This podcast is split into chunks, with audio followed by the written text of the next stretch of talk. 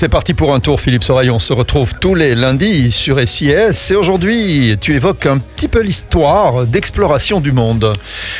Oui, ben voilà, qui fête ce mois-ci, euh, ce mois de décembre, c'est 71 ans. Alors tu vas me dire pourquoi fêter les 71 ans d'exploration du monde? Eh bien tout simplement parce que l'année passée, on n'a pas pu fêter les 70 ans d'Explo. Bah oui, bah oui, pour cause. bah oui, bah oui. Hein, D'abord, cette rubrique n'existait pas. SIS n'avait pas encore pu renaître du phénix de ses cendres.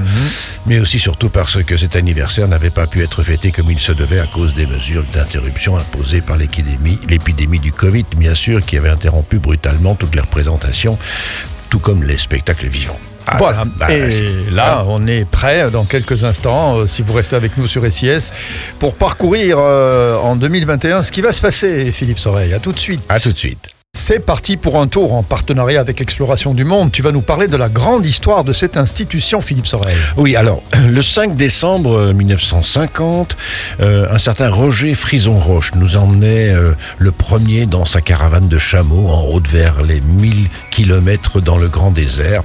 C'était l'un des tout premiers films documentaires projetés en couleur et ça se passait dans la grande salle du Palais des Beaux-Arts. Il racontait en fait sa traversée du désert à dos de chameaux et exploration du monde venait de naître. Oui, pour mémoire, on a tous lu quand on était gamin euh, Roger Frison-Roche, qui est un grand écrivain, mais aussi un alpiniste. Absolument. Et c'est un homme multifacette qui était autant un homme de désert qu'un homme de montagne du Grand Nord. Il a publié une trentaine de livres, des récits, des romans. Il fut emprisonné pendant la Seconde Guerre mondiale et même condamné à mort.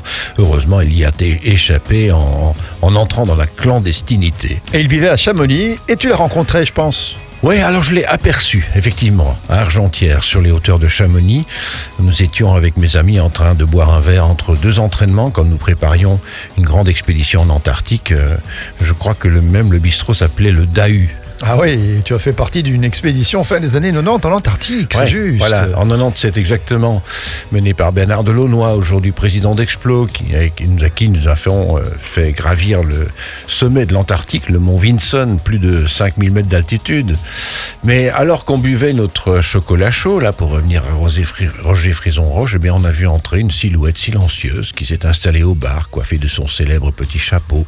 Tout le monde s'est tu, impressionné par ce mythe vivant, qui allait mourir d'ailleurs de moins de deux années plus tard, et c'était Roger Frison-Roche. Il était donc euh, conférencier aussi pour Exploration du Monde. C'est ça, donc il a fait une carrière de conférencier pe- pendant une bonne quinzaine d'années, tout en continuant ses exploits euh, de- pour l'époque, hein, la traversée du désert en deux chevaux, puis la Laponie, et puis auparavant il s'était illustré comme secrétaire des premiers Jeux olympiques d'hiver à Chamonix en 1924. Il a même réalisé une première émission de radio en direct du Mont Blanc en 1932. Et je suppose que son bouquin le plus connu, c'est celui qu'on a tous lu à l'école, Premier de cordée. Voilà, sans nul doute, Premier de Cordée, un roman publié en 1941 qui est devenu un film en 1949. Voilà. Bon, ce serait chouette que tu nous racontes encore quelques figures de légende de- d'exploration du monde pendant ces vacances d'hiver. T'en as, encore en réserve. Ah, J'ai encore oui, oui, des, des réserves de légende. hein.